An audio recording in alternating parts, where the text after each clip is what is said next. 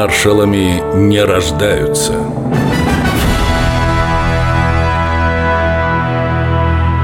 Семен Тимошенко 1942 год. Москва, Кремль.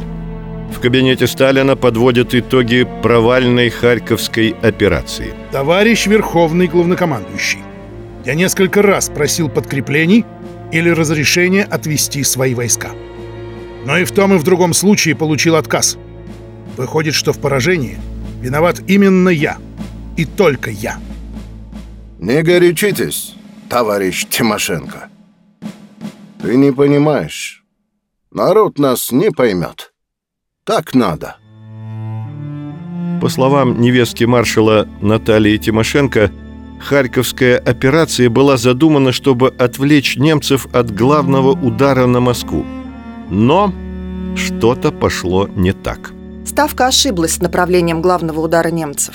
Ждали, что будет на Москву удар, поэтому мы все резервы туда подтянули и ждали.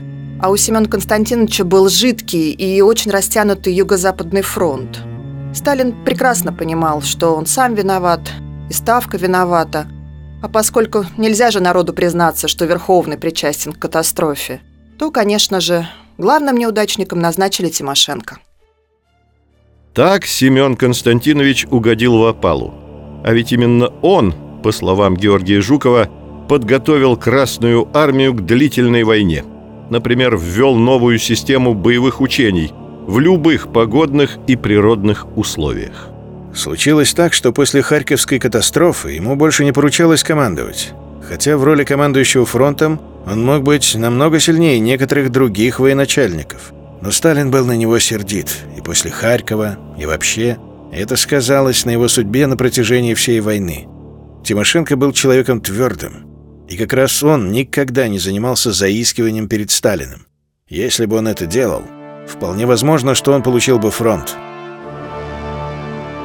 В 1943 году Тимошенко был отозван в распоряжение Ставки и до конца войны занимал должность представителя Верховного командования – на этом посту он был значительно полезнее для вооруженных сил страны, а его советы при обсуждении новых наступательных операций оказались без преувеличения на вес золота.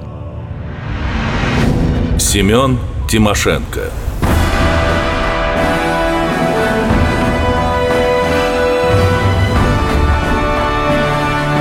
Маршалами не рождаются –